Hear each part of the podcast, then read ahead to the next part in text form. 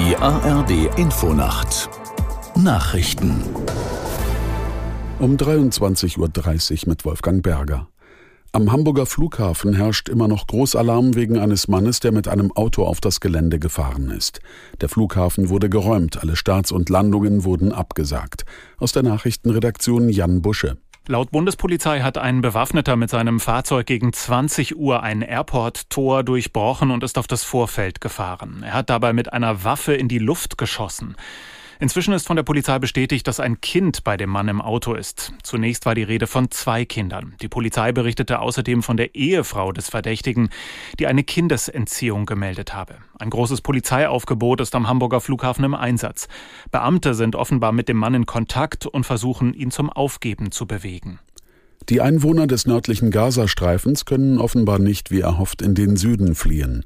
Die israelische Armee hatte zuvor angekündigt, eine wichtige Straße dorthin für drei Stunden zu öffnen. Aus Tel Aviv Björn Dake. Als ihre Soldaten dort eintrafen, wurden sie nach Angaben der Armee aber beschossen mit Granaten und Raketen.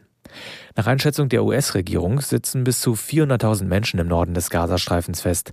Viele kampieren in der Nähe von Schulen und Krankenhäusern in der Hoffnung, dort sicherer zu sein. Doch auch dort greift die israelische Armee Ziele der Hamas an.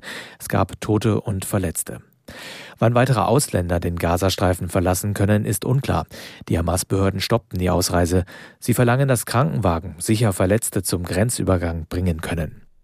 In mehreren deutschen Städten hat es heute pro-palästinensische Kundgebungen gegeben. In Düsseldorf haben sich laut Polizei etwa 17.000 Menschen beteiligt, in Berlin rund 8.500. Beide Demonstrationen blieben weitgehend friedlich. Es gab jedoch mehrere Anzeigen wegen Volksverhetzung. Plakate, die den Holocaust relativierten, wurden beschlagnahmt. In Berlin nahm die Polizei knapp 60 Menschen vorübergehend fest. Nach dem Erdbeben in Nepal steigt die Zahl der Toten.